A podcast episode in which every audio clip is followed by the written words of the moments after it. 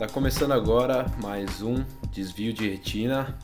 Sempre aqui ao meu lado, meu grande irmão, João Dente. Bom dia, boa tarde, boa noite, galera. Dependendo do horário que vocês estão ouvindo esse podcast. E hoje estamos aqui com ele, mais um convidado especial, Caio Queiroz. E aí, Caio, tudo bem? Tudo ótimo. Bom dia, boa tarde, boa noite também. E obrigado aí pela oportunidade. Imagina, que é isso. E antes da gente dar continuidade aí na conversa, João, solta aquele recadinho aí importante. Recadinho, recadinho importante. Primeiro de tudo, se você gosta do nosso podcast, se você admira o nosso trabalho, quer que a gente continue fazendo isso daqui cada vez maior, melhor, que dure mais, tem o Apoia-se, tá aqui o. Se você estiver ouvindo no podcast, é, no Spotify, tem no Spotify. Se você estiver no YouTube, tem no YouTube também.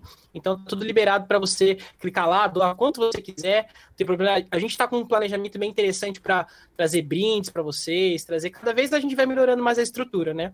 Mas o importante é que continue esse papo com liberdade e tudo mais.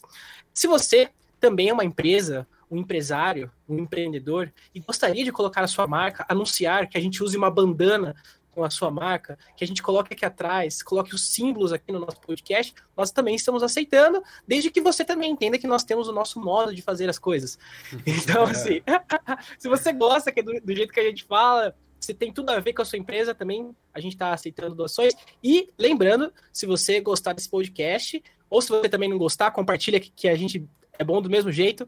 Então, assim, compartilha, curte, mostra para os amigos e é isso. E por favor, se inscrevam no nosso canal no YouTube, deem, deem essa força pra gente aí que é muito importante pra gente que tá começando.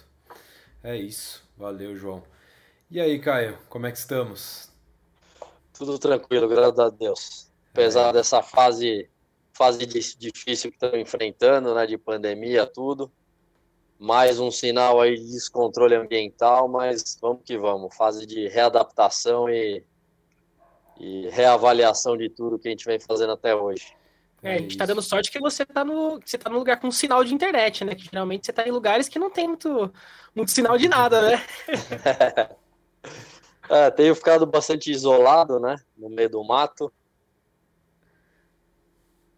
Também para ficar um pouco sossegado e se proteger dessa loucura toda que a gente está vivendo. Ah, é isso. Pô, não tem, não tem lugar melhor do que no meio do mato para se proteger de uma ameaça dessa, né, Caio? É, exatamente. Pouca gente em contato direto com a natureza. É isso. E, ô Caio, você trabalha com sustentabilidade, não é isso?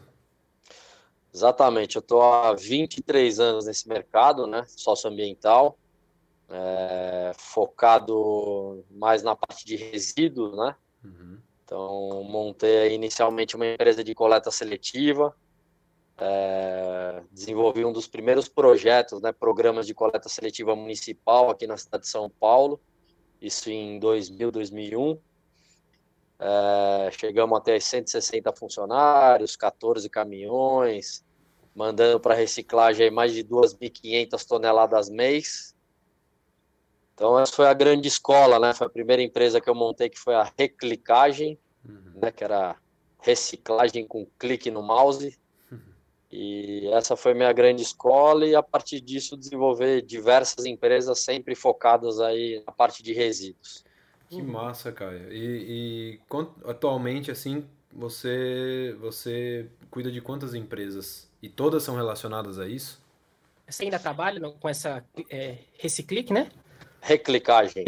Reclicagem, reclicagem. Então, na verdade, o que, que eu fiz? Eu peguei alguns. Eh, a gente vendeu grande parte da operação, né? Da, da reclicagem, fui ficando mais com a parte da gestão, a marca ainda é minha, e alguns programas que a gente tinha desenvolvido pela reclicagem, né? De, com foco em eventos, empreendimento imobiliário e empresas.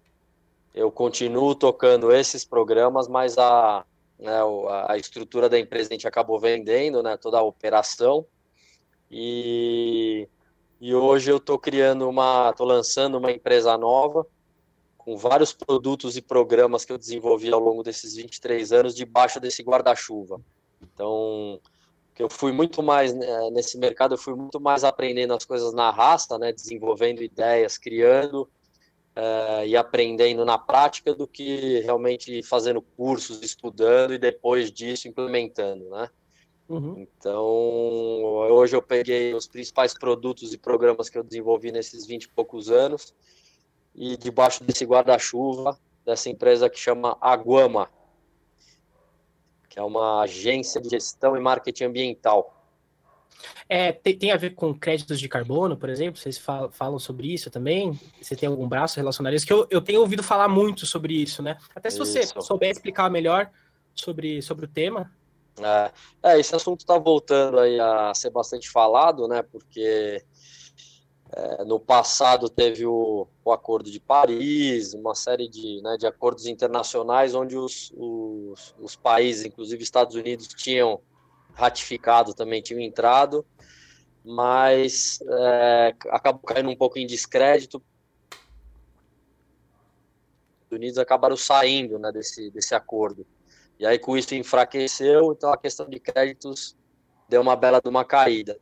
Mas agora com esse assunto voltando, né, a tomar força, né, o, inclusive os Estados Unidos voltou a, a, né, a assinar o Acordo de Paris e tal, então está voltando com força total.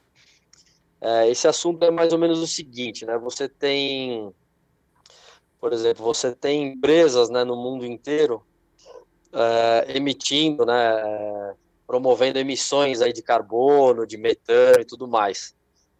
E aí eles fizeram esse, é o, na época era o protocolo de protocolo, protocolo de Kyoto, né, que colocava métricas para todos os países para que eles reduzissem essas emissões, né. Então, por exemplo, você tinha uma indústria que emitia aí, enfim, X mil toneladas mês é, de metano ou de carbono. Então ela tinha que investir em tecnologias, em filtros em suas chaminés, ou enfim, é, trocar a matriz energética, por exemplo, do, dos veículos para elétrico e tudo mais, enfim. Tinham que fazer toda uma série de investimentos ambientais para reduzir essas emissões, né?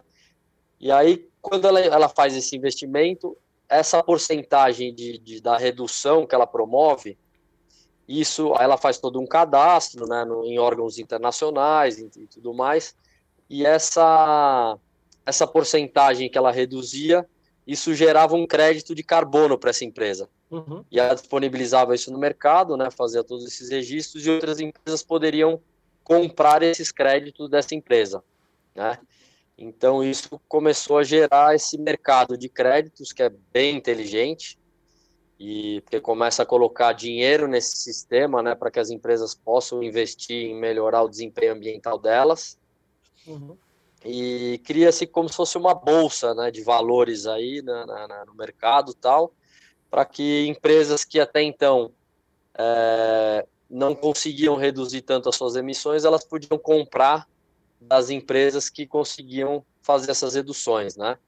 Uhum. E agora esse mercado está voltando com força total graças a Deus. E por causa desses, né, desse, desse protocolo, é, principalmente agora o, o de Paris e tudo mais, que grandes países voltaram a assinar. Então, ainda é incipiente, né, perto do que poderia estar, né, se tivesse continuado o que começou lá atrás, mas é, é um mercado que vai tomar um corpo bem grande daqui para frente. Uhum.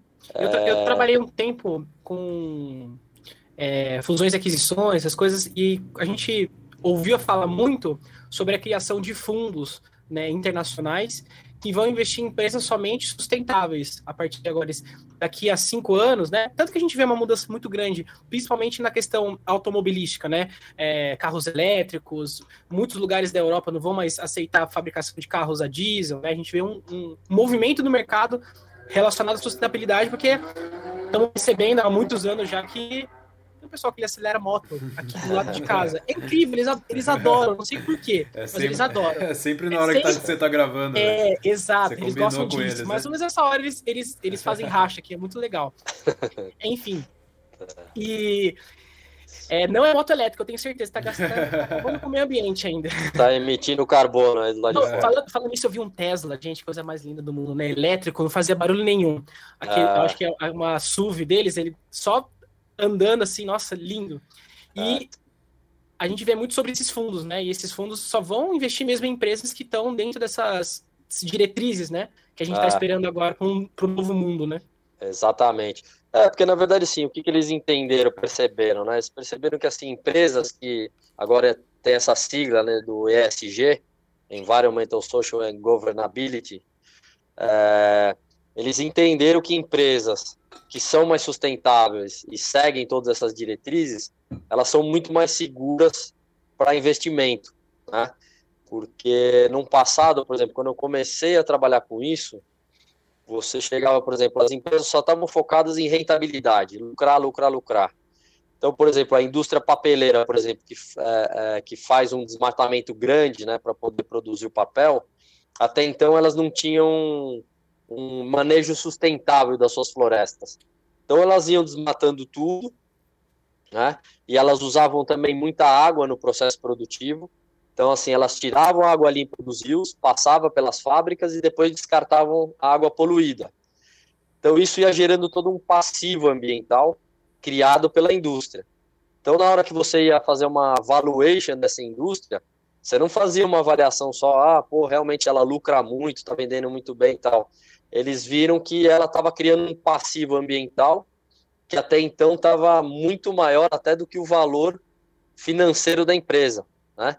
Então eles começaram a entender isso, que realmente empresas que não que não fossem sustentáveis iam acabar saindo do mercado, iam à falência e tudo mais, porque só o que elas teriam que gastar para corrigir esse passivo todo que, ela, que elas causaram nos rios, nas florestas e nas cidades como um todo, é, enfim, elas tinham um prejuízo muito grande e acabava quebrando a empresa.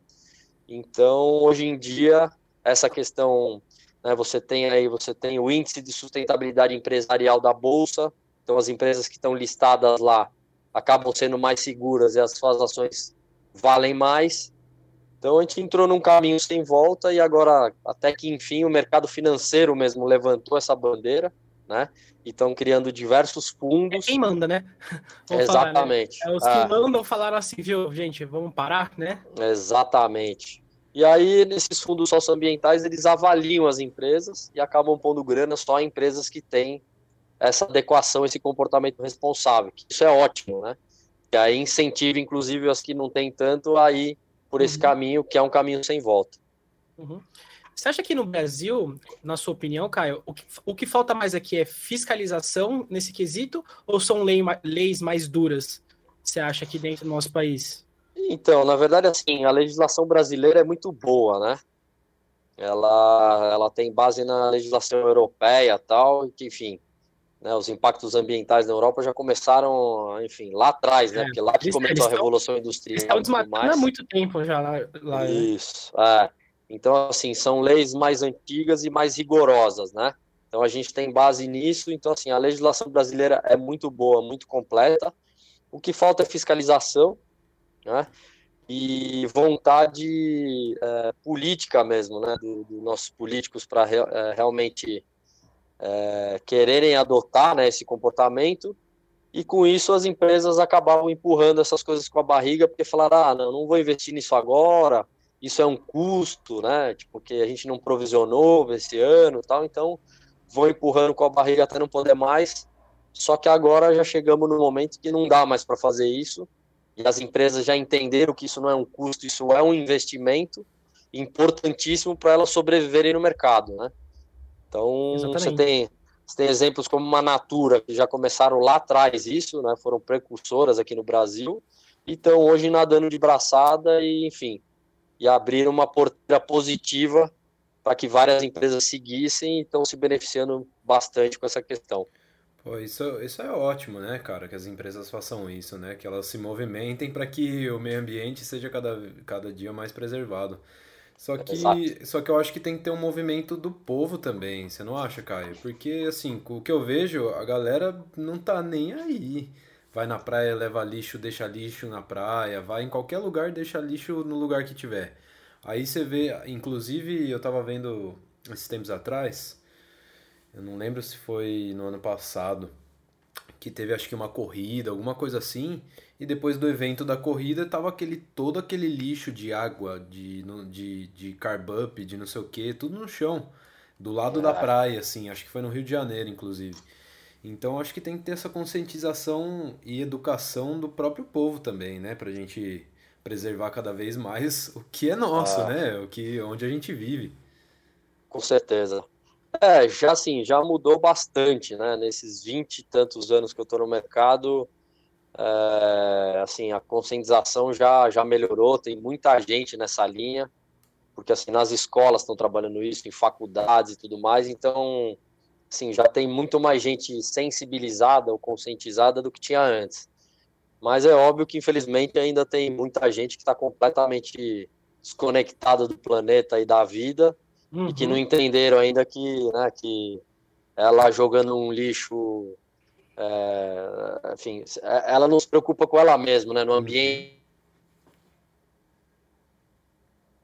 praticamente.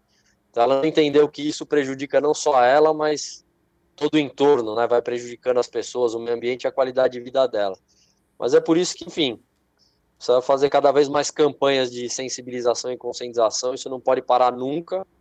E aí aplicar multa, enfim, fazer uma série de coisas para ir cercando, para que realmente todo mundo caminhe aí para a mesma direção, né?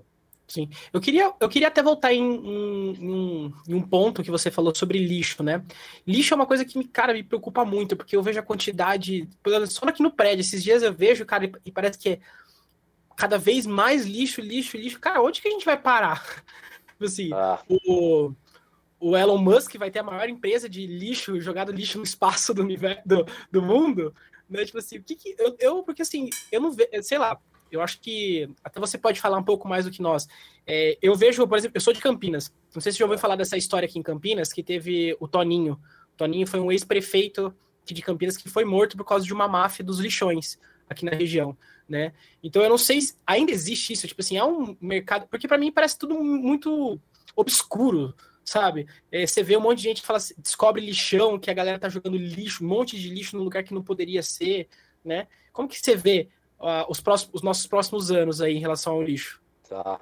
É, na verdade, assim, isso mudou bastante, né? Porque antes as empresas de lixo, de resíduos, lá estavam na mão de pessoas que muito simples, e que é, começaram meio que do nada, assim, sabe? Pessoas até sem estudo, tal, que começaram com um caminhãozinho velho caindo aos pedaços, coletando, enfim, empresa, em bairro, a história toda, e cobravam por isso e não dava a destinação correta, iam jogando em lixões, em qualquer lugar, né? Que várias empresas cresceram muito fazendo isso, porque elas só pegavam o dinheiro e não investiam na destinação, iam jogando em qualquer lugar. É, mas aí de uns tempos para cá isso foi sendo, né, eles foram profissionalizando, né, a fiscalização começou a cair em cima e tudo mais, então assim, o, espaço para acontecer esse tipo de corrupção, de coisa negativa, diminuiu bastante. Ainda existe, claro, mas está muito mais restrito, né? E até porque a população está mais esperta, denuncia agora com redes sociais, celular, tirar foto e tal, então fica mais fácil de, de fiscalizar e denunciar, né? É, em relação ao volume de lixo, realmente nós ainda geramos muito lixo, né? O Brasil é um dos que mais geram, tem aquela média de um quilo por, por pessoa, né? Uma média aí geral por dia. Então, nós temos que promover a questão do consumo consciente, né? Então, assim, só consumir realmente o que você vai usar Aí depois tem o papel das indústrias de diminuir o volume das embalagens. Então, assim, é todo o ciclo, né? Toda uma. É, é um termo que chama análise do ciclo de vida do produto, né? Então, para que assim, para que o produto dure o máximo possível, tenha o mínimo de embalagem possível, é, a pessoa só consuma realmente o que vai usar, né? Uma acalmada nesse consumo desenfreado.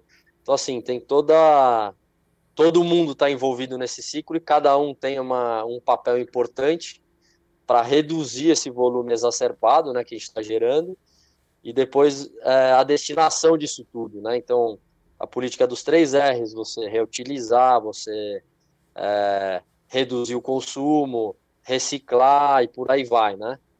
Como eu disse, nesses 20 e poucos anos, assim, as coisas estão melhorando foram melhorando muito devagar, mas agora que o mercado financeiro levantou forte essa bandeira e a fiscalização já também melhorou, enfim, tá muito, muito se fala nesse assunto.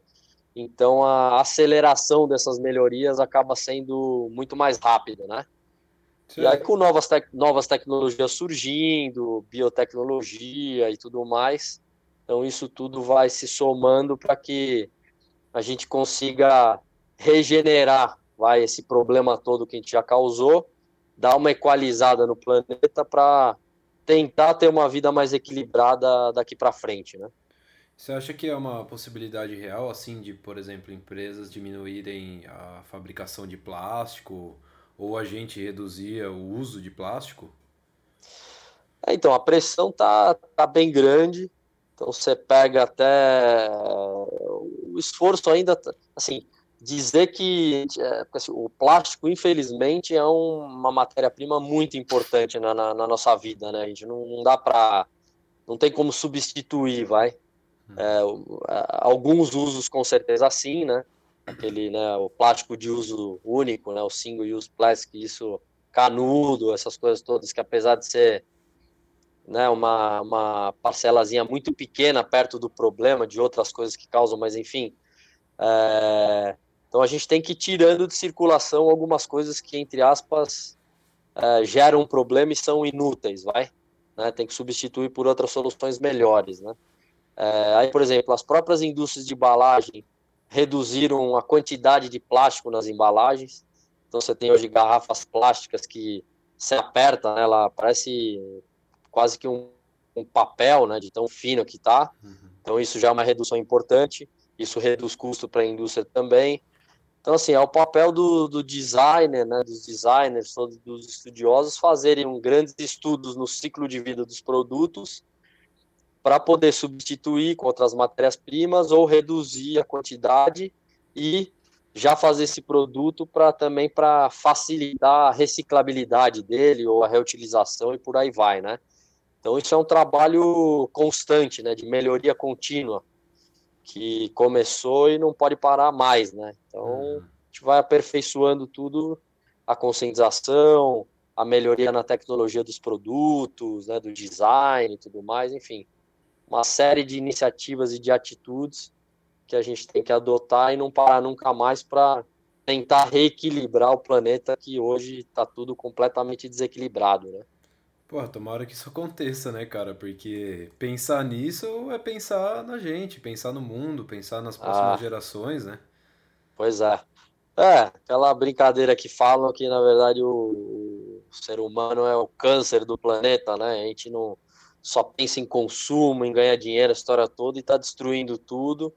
Então, aquele momento de, né, de já, já passamos desse momento, mas enfim, de parar para refletir nessas, nossos hábitos, no tipo de produto que a gente consome e tudo mais, né? Porque hoje a gente já está consumindo muito mais matérias-primas e, né, e coisas do planeta de que a gente pode absorver, né? De que o planeta aguenta. Dá para né? voltar? E dá para, tipo assim, no, no que eles falam, dá para dá voltar ainda? Ou tipo assim, não, não dá mais, não vai mais voltar na estaca? É, tem coisas que a gente não consegue mais. É, tem até essa palavra que estão usando agora que é a é, regeneração, né? Uhum. Você rege, regenerar os danos que foram causados. Então, assim, além de você tentar parar com o impacto que você causou, você ajudar eh, a, a, por exemplo, a questão do lixo, né? Você ajudar, por exemplo, o Everest, que a gente foi para lá, a gente coletou resíduos que não foram, não foi a nossa equipe que descartou, foram outras pessoas. Então, assim, a gente foi com esse propósito de não gerar impacto, não gerar lixo, ajudar a coletar um pouco dos resíduos que estavam no caminho e depois tem que fazer um trabalho de regeneração, né? O desmatamento foi causado e tudo mais. Então a gente está nesse ponto de tentar regenerar, re, recuperar né, o, o, quanto a gente já destruiu do planeta. Então, assim, por isso que estão surgindo novas tecnologias, então acreditam muito na biotecnologia para né, regenerar o planeta. Então, assim, eu acredito que com essas tecnologias e com conscientização, é possível dar uma reequilibrada assim. Isso vai levar algum tempo, mas nada é impossível e a gente tem que continuar sempre otimista nessa, nessa questão. né? Com certeza. É. Tem uma. Eu tava reassistindo Matrix, a trilogia de novo. Aí tem uma ah. conversa do, do agente Smith com o Morfeu. Né? Ele, ele tá falando que ele, não, que, que ele não queria mais estar ali, que ele queria ir embora, que ele odiava os seres humanos. Ele falou que ele, ele, estudou né, os seres humanos, daí ele fala assim que os seres humanos são os únicos animais que não conseguem viver em harmonia com a natureza. Que eles chegam, Exato. sugam tudo que ela tem e trocam de lugar. Exatamente, exatamente. Essa frase é icônica, ficou na minha cabeça. Você falou, eu lembrei na hora, assim. Ah, ah, não, Matrix é sensacional, né? O que eles falam de coisa inteligente que a gente está absorvendo tudo agora, né? É um filme de 99. Sim. E realmente é isso, né? As máquinas, as tecnologias sendo desenvolvidas para consertar os erros que a humanidade vem, vem causando, né? Uhum, e aí, mas ele brinca com essa história, tá? Mas aí depois a gente pode até perder o controle as máquinas assumirem tudo aí, mas é. E velho que sim, oh, não vai ter jeito não. Tchau, vai embora. É, chega, já deram trabalho, já fizeram burrada demais, então deixa que a gente assume daqui pra frente. É, espero, a, gente, a gente tem um podcast que a gente falou sobre isso, hein, galera? Volta aí pro é. podcast número 4, a gente tava com os nossos falando sobre computação e a gente falou, falou sobre isso. Que legal. É, então, espero, espero que a gente consiga tomar consciência antes de virar o Matrix, né? Pois é, pois é. Tem que usar a tecnologia a nosso favor, mas não deixar que ela acabe com a gente aí. Com certeza. Exatamente. Ô, ô Caio, aproveitando esse gancho que você falou do Everest, conta um pouquinho pra gente. Você, você subiu o Everest? Então, na verdade, eu fui pro acampamento base, né? Ah, tá. Eu, eu fui, eu fui para três cumes, né? O Calapatar, o Nagarjun e... É Bom, deu branco aqui. Subi três cumes de cinco. Não, fica é. tranquilo, isso aí. O nome não precisa lembrar exatamente, mas, mas você não foi, até, não foi até, o, até o topo. Não, a gente fez esses três cumes de 5,600 mais ou menos, e aí paramos, fomos até o acampamento base, né? Uhum. E a ideia dessa expedição que a gente fez, que chama Everest Sustentável, é, foi um super case de sucesso que a gente montou, eu e a Mariana Brito, né, minha sócia nesse projeto, é, e a ideia era fazer uma mostrar que era possível fazer uma viagem com o mínimo de impacto ambiental possível, né? Então, promovendo o turismo sustentável no mundo, promovendo o ecoturismo também, né? Porque é, um, é uma viagem que você está em contato 100% com a natureza, fazendo um trekking, né? então promovendo aí um, um ecoturismo. E então assim, a gente usou diversas tecnologias de geração de energia solar, para tratamento de água, é, ecobag para levar o nosso resíduo, para coletar também o que a gente via no caminho. Então, assim, a gente foi adotando uma série de tecnologias e iniciativas para fazer com que a viagem da nossa equipe tivesse é, impacto zero e até regenerativo, porque como a gente ajudou a tirar resíduo da montanha, é, isso é uma atitude de ajudar essa regeneração, vai. Uhum. E, e aí com isso, enfim, a gente filmou, né, gravou um documentário sobre essa viagem. Você fez o que todo mundo queria fazer, trabalhou para o canal off. Exatamente. é, isso foi, foi, foi muito legal, foi um golaço isso, porque assim, a gente criou um projeto que foi, ficou super bacana e não estava nada garantido que o off ia veicular. Mas aí quando a gente entregou o resultado, os caras piraram e usaram o nosso documentário documentário, lançaram ele no Dia Mundial do Meio Ambiente. Que né? legal, né? olha que, é, que massa. Então, assim, a gente ficou muito feliz com isso e eles, eles, eles fizeram uma vinheta sobre sustentabilidade no canal, que fica rolando o dia inteiro, com imagens do nosso documentário, né? Então, isso foi muito bacana. E aí, assim, tudo que a gente foi, que foi é, o legado ambiental que a gente deixou desse projeto, fora, né, a, a disseminação da sustentabilidade, né, nas redes sociais e no próprio canal off televisão e tudo mais, promovendo essa atitude responsável que a gente criou. Depois a gente fez uma ação social vendendo as, as fotos que a gente tirou lá e a renda foi 100% doada para uma para uma para um projeto social lá da, da né, de, do Nepal que cuida, cuida de crianças órfãs que perderam os pais, são sherpas que né, que morreram indo para o Everest e tudo mais. É, a gente recentemente, semana passada, a gente lançou o guia de comportamento responsável na montanha, né? Então foi um guia com toda a experiência que a gente teve lá de como você se comportar, né, numa viagem como essas. E a gente distribuiu isso gratuitamente, né, em redes sociais, na embaixada do Nepal, com as agências que exploram né, a região, tal. Então assim, foi um projeto que foi reverberando muito positivamente e o pacote inteiro que a gente conseguiu entregar trouxe aí muito benefício ambiental, principalmente para a região e para sensibilizar as pessoas que, que praticam né, o ecoturismo, não só lá, mas no Brasil e no mundo inteiro. Né? Então, Fiquei sabendo um... que lá eles estavam com alguns problemas, né? Do ecoturismo, né? Porque estava com muito, muita sujeira, né? Eles pensaram até uma época em fechar por um tempo ali o, o Everest, não foi uma coisa assim? É, você tem assim, é um problema que está rolando no mundo inteiro, né? Até esse detalhe que o Vitor falou na praia do Rio de Janeiro, todo lugar está com impacto ambiental por falta de conscientização das pessoas, né? De educação ambiental das pessoas. E, e não é diferente lá no caso do Everest, o que estava acontecendo, né? Eles têm um, para você fazer esse trekking, tem uma quantidade né, de trackers que eles deixam ir durante o ano. Você paga uma taxa ambiental, tem todo um controle. Só que como teve. Só que todo ano o que acontece? É uma viagem que é muito cara. E você tem que. Você tem que investir uma grana, inclusive, para não deixar os seus resíduos para trás. Contratar Sherpas para carregarem, ou se você não tiver esse recurso, você carregar e ajudar a não deixar o lixo que você está gerando para trás, né? E essa falta de, falta de educação ambiental foi fazendo com que fosse acumulando cada vez mais lixo durante a trilha inteira. E quando você vai realmente para o cume do Everest, você leva cilindros de, de, de, de oxigênio, né, os resíduos maiores até do que só o trekking, e eles vão deixando para trás e é muito difícil você retirar esses resíduos da montanha, né? Então iam ficando tudo para trás tal. E aí o exército anualmente faziam ações de clean up day para poder limpar isso aí e trazer de volta.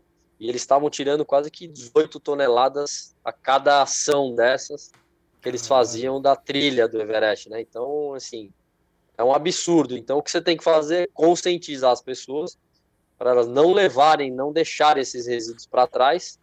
Só que, óbvio, tem um mínimo de resíduo que você tem que levar, por exemplo, cilindro de oxigênio, não dá para você não levar. Mas aí você tem que trazer de volta, não tem jeito. E tem que começar a multar as pessoas que deixam para trás, né?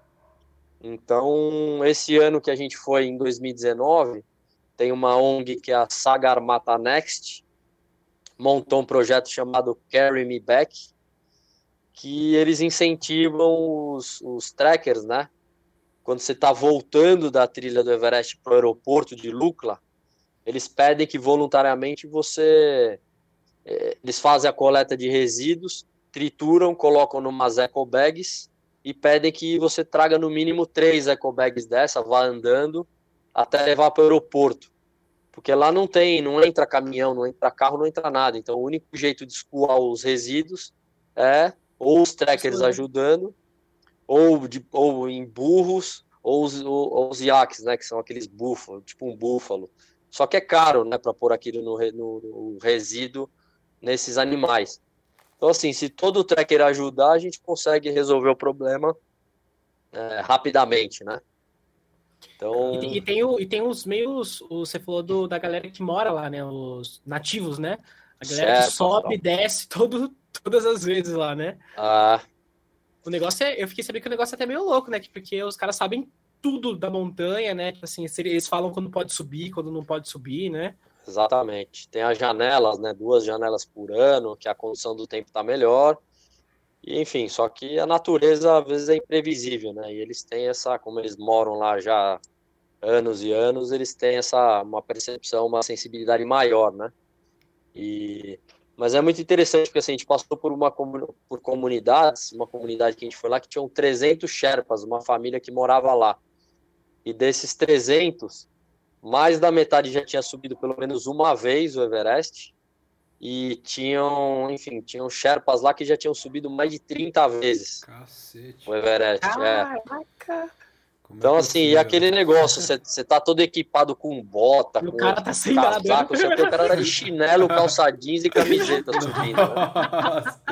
e dando Imagina, uma surra e você carregando três ah, mochilas aí. Imagina. Você, você quer descer, quer dar uma descansada? O cara... Os caras são os monstros, mano. O cara passa de regata e chinelo, assim, subindo, ah. e a galera toda encapotada, cara. Ah. Não, e deve ser magro ainda os caras, né? Ali naquela região, são... né? Os caras são tudo magro, né? Pois é. Não, e você cruza porque assim, são eles, eles ganham dinheiro como? Com turismo, né? Então, assim, uhum. é, ele, é, eles, eles carregam nossas malas, as malas maiores, e carregam os mantimentos. Por exemplo, ah, tá tendo uma reforma num lodge, você vê o cara carregando um, um fogão industrial nas costas, uma porta. Não, é impressionante. E assim. Não e a galera Sem... fica pensando assim, nossa, é, o, o Caio não subiu os 8 mil. Pô, gente, eu quero ver vocês subirem 5.600 ou 200? 5,600. 5,600 do Everest catando latinha do chão ainda, galera. Pois é. Eu quero é. ver alguém aqui fazer isso. é, fiquei, eu fiquei pegando o resíduo o caminho inteiro para sensibilizar mesmo, para impressionar as pessoas. Né? Isso mostra bem no documentário. Eu estou praticamente mostra o rolê inteiro eu baixando para ir pegando resíduo, colocando nas bags que a gente levou, e a cada trecho, né, no final do dia, a gente pesava tudo, né, e fez uma pesquisa também para saber que tipo de resíduo que estava sendo descartado lá na região, né. Então teve, teve esse, né, esse, esses dois objetivos de, assim, os próprios Sherpas que estavam com a gente no final vieram me dar parabéns e agradecer é, entre aspas, essa lição que eu estava ajudando a passar para eles, falando, pô, a gente que mora aqui na região não está cuidando tanto da nossa casa e veio um cara do Brasil cruzar o mundo inteiro para vir mostrar para a gente a importância da gente cuidar da nossa região, né? E eles são os, os principais impactados, porque eles vivem do turismo. Uhum. Se começa esse turista para lá e fala, nossa, tá mole charada, isso começa a sair na mídia, reduz o volume de, de, de turista, consequentemente, menos recurso financeiro para a turma. Então, assim, eles têm que entender que é tudo um equilíbrio para promover um turismo sustentável e saudável, né? Tem que ser um trabalho em conjunto, né? Exatamente. E é, é possível. Quanto mais ou menos de resíduo uma pessoa faz subindo o Everest, assim, geralmente? Você tem essa noção? Então, a, com esse trabalho que a gente fez de fazer é, é, né, esse mínimo de impacto ambiental possível, e mais uma vez, como a gente fez, a, a gente foi até o Base Camp, né? São 10 dias de trekking, né? Uhum. Então, é, a gente conseguiu economizar em relação à média mundial mais de 90%. Então, assim, economizando mais de 90% de água, é, re, é, geramos 90% menos de resíduo do que se a gente, um exemplo, a gente tem que tomar 3 litros de água por dia. Então, assim, se a gente ficasse comprando as garrafinhas né, de PET, seriam seis garrafinhas de 500 ml. Então, imagina, cada pessoa, seis vezes seriam 60, só uma pessoa. Então, assim, a gente levou camelback, né, aquela mochila com reservatório, é, ia abastecendo com água na pia mesmo, e, colo e colocava, ou tratava com uma luz UV, ou uma cápsulazinha que você joga e ela, ela trata, mata todas as, os, é, as bactérias, vai. Ah, é? Pô, eu nem sabia é. que dava para fazer isso com luz UV. Essa é nova. É, uma tecnologia super legal. Você compra até no caminho tal e vai usando, você fica um minuto Eles mexendo, ela Eles fazem esteriliza. Eles fazem isso em Paris, é ozônio e luz UV. Tem água, tem água em toda. Lá é de graça. Em qualquer lugar você pode. Tem água com gás, né? Uhum. Só falta ter vinho.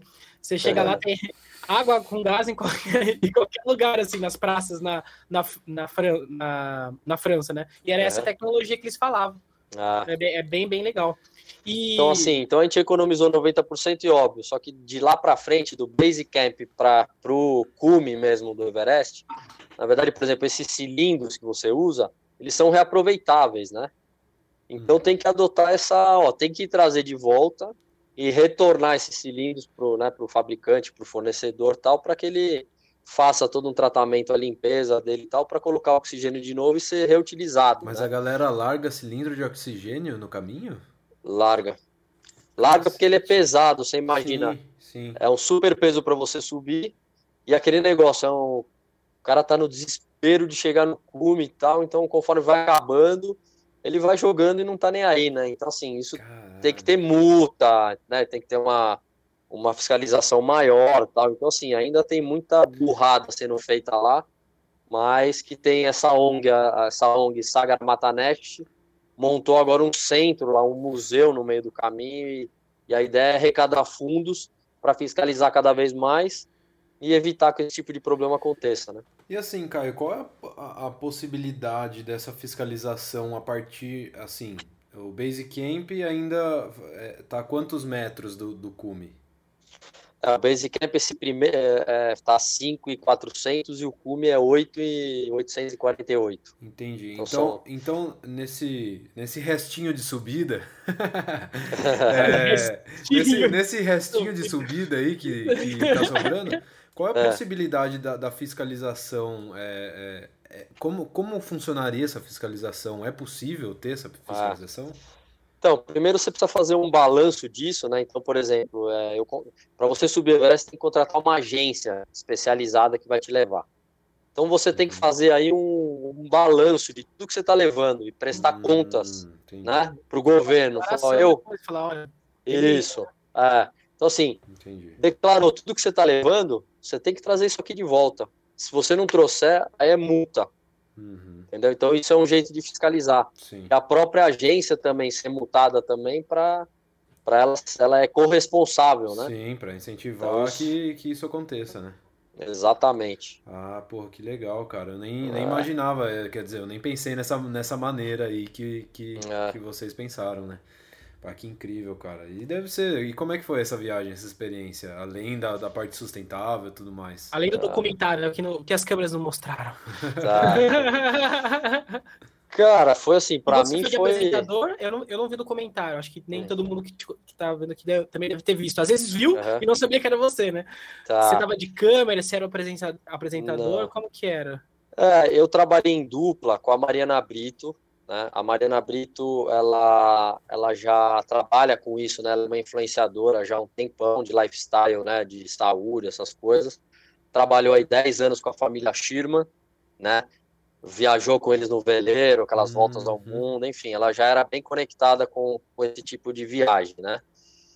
E a gente, a gente trabalhou em dupla, né? Ela foi mais apresentando né, o lifestyle dessa viagem e tal, e eu falando mais da parte sustentável da viagem. Uhum. Então a gente trabalhou né, nessa dupla de apresentadores. Levamos um câmera que é o Tarso, Gabriel Tarso, que já trabalha para o canal Off há um tempão. Uhum. O nosso guia foi o Carlos Santalena, da Grade 6, que o Carlos já subiu três vezes, né? Já atingiu o cume do Everest três vezes. Caramba. Inclusive, ele está lá agora, né? É... Assim, passeando, vendo os brothers. É, fala aí, galera, que saudade, como você tá? É, ele tá indo, ele tá indo de novo, ele vai subir o Lotse, que é outro né, cume bem alto lá. Foi junto com a Areta, que trabalha com ele, que vai subir o Everest, o Ziller, e eles estão gravando um documentário para o canal Off, que é o Sete Cumes, né? Ah, legal. Então isso que é legal, porque eles estão eles estão usando o guia que a gente desenvolveu nessa viagem, né? E gravando esse documentário. Então, assim, vai perpetuando essa onda verde que a gente criou lá né? atrás. Virtuoso, é, né? Pô, que Exato. massa. Eu, eu convidei o Ziller para participar aqui do podcast, inclusive. Que legal, meu. Ele é bem ele, gente ele, boa. É, ele me respondeu, mas ele falou, pô, cara, não tem mais agenda, eu tô indo pro Everest e tal, vou subir, ah. mas na volta eu topo. Imagina ele, mandando, é. áudio, ele mandando áudio, ô irmão, foi mal, tô aqui em cima já, não vai dar Já tô no cume aqui, não vai, não, agora não vai dar. Foi mal, hein? É, legal, é. Fala atento, pouco. Vai, vai para cima dele aí no final dessa viagem, porque ele vai ter mais assunto ainda para falar, vai ser bem bacana. Com certeza, e, ele faz umas assim, imagens assim, iradas, né, cara? Ah, é, quem faz é o Tarso, é o Gabriel Tarso, ah, é. que é esse telegrafista que foi com a gente. eu queria conversar com esse cara também, porque assim, ah. de verdade, eu admiro muito vocês que sobem, que fazem essas coisas, mas o cara que é o câmera ah. é uma admiração maior, porque, velho, não deve ser fácil carregar um monte de equipamento. Não, você não está só carregando equipamento, você está se preocupando com a imagem, com ah. a luz, com a fotografia, com o enquadramento que você está fazendo, porque você não ah. tem outra chance de fazer. Você só tem é, aquela chance de fazer. E o Tarso é um monstro, né? O cara é feríssima e, assim, tem um ponto, sabe, tem um, tem um ponto, um ponto de vista sobre as coisas tal. O cara, o cara é um artista. Esse cara realmente é feríssimo. E super gente boa e um cara muito competente, né? Show de bola. Tarso também tá convidado, viu? Se você tiver ouvindo ah. agora. ah, ele, ele, vale a pena, é um cara muito legal e tem muito, tem muito conteúdo, né? Já foi para enfim, já viajou o mundo inteiro tal, tem muito, muito assunto e é um cara muito legal de conversar. Show de bola. E, e, e Caio, você sentiu medo em algum momento, assim?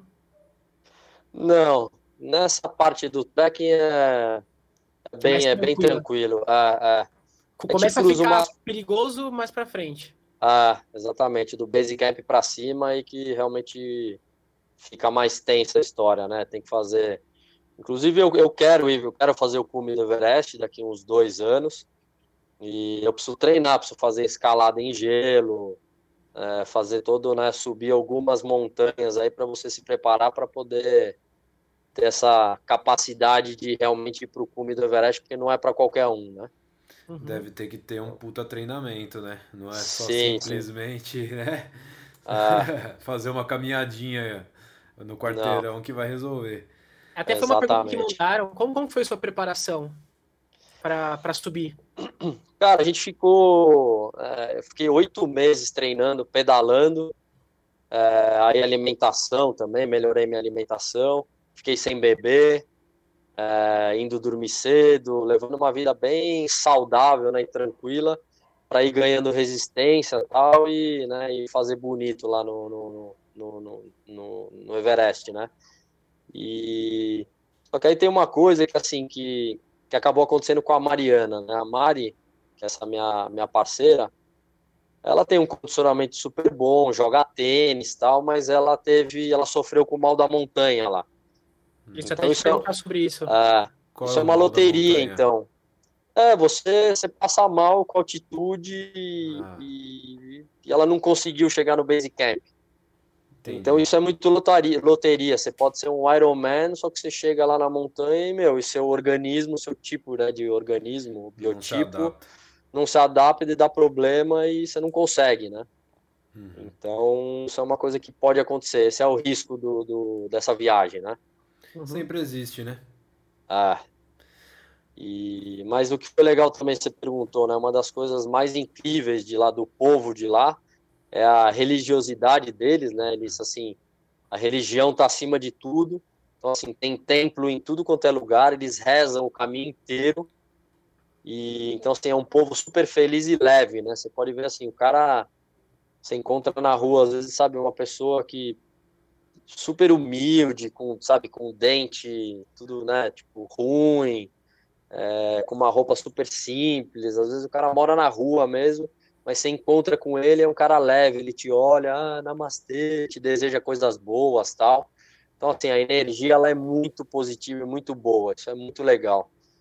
E, oh, enfim, você acaba entrando nessa onda, uma vibração muito positiva, e no caminho você passa por uns lugares que são pontos de energia muito fortes, né? Que são as montanhas rochosas mais altas do mundo, tem todo um alinhamento dos planetas, essa história toda. Então, assim, é energia positiva o tempo inteiro. Você passa por portais no caminho, né? De, uhum. de energia que, que os guias falam, ó, se você rezar aqui nesse lugar e pedir coisas, isso potencializa muito mais do que qualquer outro lugar que você esteja, né? Porra, com certeza, cara. Então, putz, é, eu voltei lá, meu, com outra mentalidade, você volta transformado, é muito legal. Ah, cara, deve ser incrível. Só de você estar tá ali poder ver o Everest de perto, assim, ah. deve ser uma sensação indescritível, ah. né? Ah. É, principalmente porque você demora para ver ele, né? Você. Hum você fica aí uns seis dias caminhando até uma hora que você contorna um vale, aí é o dia que você vê o Everest, aí se tá tudo aberto, nossa, dá uma emoção muito grande. É, realmente é, você fica. Você sente um pequenininho, né? ah. né? Porque você olha a imensidão do negócio, ah. deve ser um negócio. Não, é maravilhoso, porque assim, só tem montanhas de, de 3.500 metros para cima, né? De 5, 6, 7 Caraca. até o 8.900 do Everest. Então é um negócio esplendoroso, é incrível. Pô, deve ser fenomenal mesmo. Deve ah. ser incrível. Até eu tô com vontade de ir agora. Cara, tipo assim, tem que... Eu, eu tô aqui na minha cabeça, será que em 10 anos eu consigo subir o Everest? Acho que não, não precisa necessariamente subir, né? mas se você só for que nem pro Base Camp, só de estar tá ali, eu acho que deve ser uma ah, sensação. Mas você vai, você vai chegar ali, o, o Caio tava fazendo o, o, documentário, mas você vai chegar ali nos 5 mil, não vai subir o, o, os outros só 3 quilômetros? 3 mil, né? 3 mil, é. É, 3 mil metros, né? 3 mil metros, ah, 3 tá. quilômetros. Ah, né? 3 quilômetros, é, tá certo. É outra, é outra viagem, né? Por isso que eu falo. Eu fiquei com muito. Como, como quando eu, no, no caminho até o Basecamp eu fiz esses, esses cumes, né? O, o, o, Calapatar, por exemplo, que é um dos mais bonitos que, que a gente subiu. Quando você faz o. Você, você sobe o primeiro cume, você fala, ah, nossa, aí você fica todo empolgado, você fala, meu, agora a emoção de você chegar lá em cima você fala, nossa, agora eu quero subir, quero fazer vários cumes, né? E aí, você, quando você chega no base camp, dá essa emoção de falar, meu, eu quero ir pro Everest. Só que é óbvio, é outra viagem, outra preparação é, e exato. não é para amadores, né? Eu uhum. sou amador ainda, então eu quero treinar bastante para um dia conseguir chegar no cume. Com certeza. Ô, Caio, o que eu ia te perguntar também sobre é, o esquema do canal do canal off do documentário você, você já, vocês já foram para filmar o documentário? Ou vocês, é, sei lá, montaram um roteiro, filmaram e aí depois enviaram para a galera do off para ver se, é. se iam vincular, se não iam? É, veicular, desculpa. É, na verdade, assim, a gente foi, a gente teve uma reunião com, com o diretor né, de conteúdo do canal off para falar, para, né, montamos, montamos o projeto, né? Uhum. Montamos todas as apresentações, o conteúdo, o roteiro, tudo chamamos o, Gabriel Tarso, que já era um cinegrafista do canal Off, e o, o, um outro Gabriel também que faz a edição, inclusive dos documentários aí da Karina Oliani, né? É, então a gente já, já foi para fazer esse, esse formato. Só que não estava garantido que, que eles iam veicular, né? Uhum. Então a gente foi meio que na raça falou, bom, já que a gente vai fazer esse projeto do Everest, vamos gravar um belo do documentário independente é, aonde será veiculado, né? Óbvio que a gente estava super animado e querendo que fosse parar no canal off. Uhum. E então aí quando a gente voltou, fez a edição toda e mandou para eles, os caras piraram e falaram não, vamos veicular sim e no Dia Mundial do Meio Ambiente. Que e foda. então é, foi legal porque foi isso, como é, é, é eu fui ter a reunião com esse diretor, eu comecei a falar com ele, falou, oh, vamos a gente tem, é, a gente quer ajudar a trazer esse conteúdo de sustentabilidade para o canal. O canal era muito só lifestyle, menina bonita surfando, essas coisas e tal, mas não tinha muito conteúdo de sustentabilidade, né? Uhum. Então a gente é, começou a pegá-los, eles estavam pensando nessa transformação uhum. e com certeza a gente ajudou a dar esse, esse pontapé inicial tanto é que eles fizeram, foi a primeira vinheta que eles fizeram falando sobre é, os impactos do planeta, né, a conscientização que precisava ter das pessoas e tudo mais, e usaram várias imagens do nosso documentário para essa vinheta. Uhum. E foi, foi legal porque assim, o nosso documentário foi ao ar, acho que se não me engano, 8 da noite, no dia 5 de junho, no Dia Mundial do Meio Ambiente, e eles colocaram essa vinheta antes do nosso programa. Então eles fizeram a vinheta, então assim, foi realmente uma virada de chave do canal com essa vinheta e na sequência já veio o nosso documentário. Então assim, foi uma emoção muito grande e de saber que a gente fez parte né, de ajudar a virar essa chavinha e agora outros documentários sobre meio ambiente estão sendo veiculados no, no canal off, né? Então a gente ajudou a dar um pontapé inicial legal nessa história aí. Incrível, velho. Puta, o canal off é, é demais, né? Eu gosto ah, pra caralho. É eu sou suspeito pra falar. Ah. Eu queria ser um daqueles que tá viajando de motorhome filmando a vida por aí. Pois é, meu. Então, monta o projeto e apresenta pra turma, quem sabe não dá certo. Então, né? Quando eu tiver coragem de fazer isso, eu com certeza vou montar o um roteiro e vou apresentar. Boa, faz bem, faz bem. Vai pra cima. É isso. Ô, Kai, quais são os próximos passos aí? Netflix, Amazon Prime? O que, que a gente pode esperar aí de você nas telas ou fora delas, né? É. Que também é importante, né? Não é só da, da fama que se faz o homem, né? Também tem o, muito trabalho, né? Exatamente. É assim, a gente inscreveu esse documentário em vários prêmios internacionais, né? a gente concorreu a vários aí e tal. É, a gente está conversando agora sim com Netflix, com Amazon Prime e tudo mais para continuar veiculando. E, e já estamos desenvolvendo outros roteiros, né, para um roteiro nacional, em parques nacionais, é, roteiro em vulcões, enfim, estamos desenvolvendo já, como eu trabalho muito com, né, com sustentabilidade no meu dia a dia, e agora um dos, o nosso foco grande é promover o ecoturismo e o turismo sustentável, então a gente tem muito conteúdo bacana, né, para fazer. Então, por exemplo, ano passado a gente fez o Rally dos Sertões, eu fui, eu criei a plataforma de sustentabilidade o ano passado do Rally, esse ano a gente está fazendo para outros ralis, estamos fazendo projetos para parques nacionais, para municípios, a gente atua em Fernando de Noronha, em Paraty, enfim. Então a gente tem um leque bem grande e estamos desenvolvendo em cima dessas ações sustentáveis que a gente faz, a gente está desenvolvendo roteiros para criar novos documentários e quem sabe tá aí de novo no off e, e outros outros canais bacanas também. Pô, que irado. Muito boa sorte aí para você nessa, nessa jornada. Valeu, obrigado. E eu queria fazer mais uma, uma, uma, das, últimas, uma, das, uma das últimas per perguntas.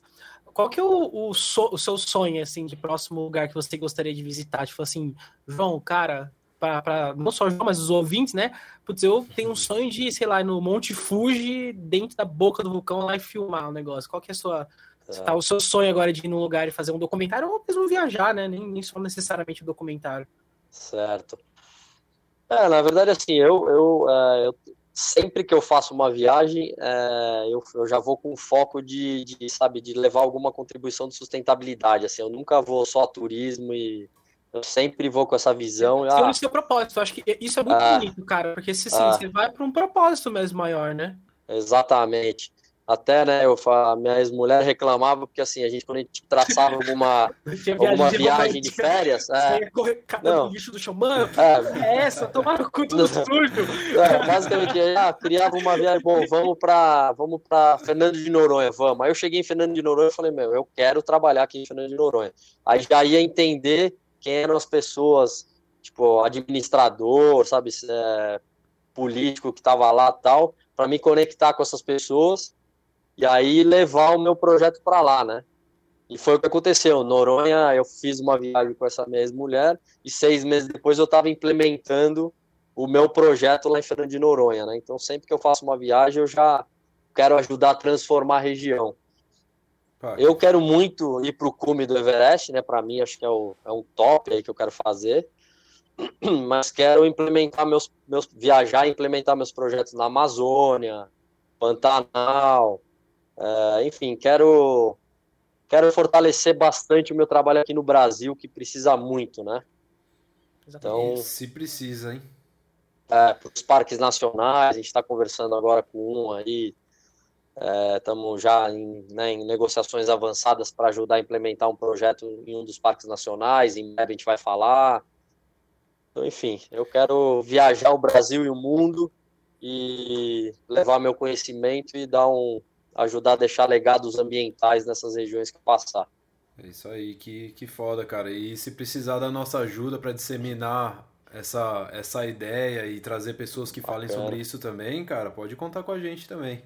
Porque, Pô, bacana, mano. Porque é uma coisa muito nobre que você está fazendo e eu acho que todo mundo deveria se conscientizar para chegar nesse lugar que você chega, assim, de estar de, de tá num, num lugar que você vai viajar e de repente querer mudar é, a, a, a cena da sustentabilidade daquele lugar, né? Exatamente, a ideia é essa, ajudar e transformando dois aninhos, eu tô, tô disponível para te ajudar aí, eu posso também ser o cara ali da sustentabilidade, mas dois aninhos eu preciso de uma preparação, que eu tô um pouco acima do peso, entendeu? Eu trabalho muito sentado, mas eu acho que os dois anos eu consigo. Bora, então, vambora. Então, assim, tô disponível aí também, contratação de, como chama, é o é o figurante, eu sou o figurante que passa atrás, assim, sabe? Boa, quanto mais gente, melhor, vambora. Ô, ô Caio, você tem algum recado? A gente está finalizando aqui nosso episódio. Queria agradecer imensamente o seu tempo, a sua presença. A gente já tentou o pessoal não sabe do. Todo mundo vê episódio, mas vê os perrengues que a gente passa, né? né? Então é que nem você, né, Caio? Todo mundo vê o, o documentário ali no Maravilhoso, mas ninguém vê os perrengues, né? Exatamente. E, a gente teve um probleminhas no nosso última gravação, agora a gente trouxe aqui o Caio, conseguiu remarcar com ele, né? E eu queria, se você tivesse. Você tem algum recado para deixar para o pessoal? Alguma, alguma coisa que você gostaria de falar para as pessoas que estão nos ouvindo? Legal. É, primeiro agradecer vocês a oportunidade né, de estar tá falando aí no programa de vocês. É bem importante, quanto mais disseminar né, essas informações, melhor. E, e a mensagem que eu passo é isso, é que assim, qualquer coisa que você vai fazer, tanto no seu dia a dia ou na viagem e tudo mais, você realmente fazer esse planejamento, se preocupar e não deixar um impacto negativo né, na, na, em qualquer viagem no seu dia a dia. Então, assim, informação tem de monte aí na, na, nas redes e tudo mais, conteúdo não falta. Então, o que falta realmente é as pessoas assumirem um comportamento melhor, né? E, e ajudar a transformar as regiões que a gente vai, porque hoje em dia, qualquer lugar que você vai viajar ou na sua cidade, você sai na rua, você já vê lixo no chão. Então, assim, o impacto está em todo lugar. Então, assim, vamos, vamos nos mobilizar para ajudar a, né, a consertar né, todo o erro que já foi feito e daqui para frente a gente colocar essa meta, né, esse desafio de fazer com que todas as suas atitudes sejam impacto zero. E aí tem esse grande exemplo para quem quiser. A gente desenvolveu esse guia de comportamento responsável, que ele tem dicas de tudo, de resíduo, de água, de energia, tal, que a gente fez para a região do Everest mas são dicas que você pode adotar no seu dia a dia em qualquer lugar que você tiver. Uhum. Então é isso, vamos. E Caio, como é que. Vamos... Antes, antes de, de, de, você. Desculpa te cortar até, mas como é que as pessoas Imagina. acessam o, o, esse seu guia que você fez? Ah, eu vou no nosso Instagram, é, né, o arroba mídia sustentável, ele tá lá no, na bio. Uhum. Então você pode clicar lá e a gente pode disponibilizar também o link para vocês, se vocês quiserem né, disponibilizar no canal de vocês também, Legal, dá para fazer. Com certeza, com certeza. É. Mas no Instagram da mídia sustentável ele tá ali, o download é gratuito e a gente fez português e inglês. Então, Maravilha. Use, usem à vontade, é um legado ambiental que a gente disponibilizou gratuitamente para que todas as pessoas usem e usem ajude a cuidar melhor do meio ambiente. Exato, exatamente, é isso que eu ia falar, usem e abusem. É Exatamente. isso, galera. Em vez de pensar só na cervejinha que você vai tomar na praia ou só na lulinha dorê que você vai comer, pensa em levar um saquinho para levar seu lixo embora. Exatamente. Pensa, não pensa... seja um lixo, não seja um lixo, jogue seu lixo. Exato. divirta-se, divirta-se sem impactar o meio ambiente Exato. e, consequentemente, a sua própria qualidade de vida. Exatamente, exatamente. exatamente. Isso aí, Caio. Muito obrigado, viu? De coração Bri... aí, muito obrigado. Pô. É, obrigado vocês pela oportunidade, parabéns aí pelo trabalho e que ele tome um corpo também cada vez maior aí. Obrigado, é, gente. Assim, assim, esperamos, né? com Vamos, certeza. Com certeza. Estamos trabalhando para isso. Canal Off, então, presta atenção na gente. É isso aí. Canal Off, Rede Globo, Bandeirantes, todo mundo. Todo mundo. Amazon Não, Prime, pode ir. comprar, já tô fazendo aqui. Muito bem. É isso aí. Abração. Sucesso para vocês também, cara. Tchau, tchau. Valeu, grande abraço. abraço. Valeu. Falou.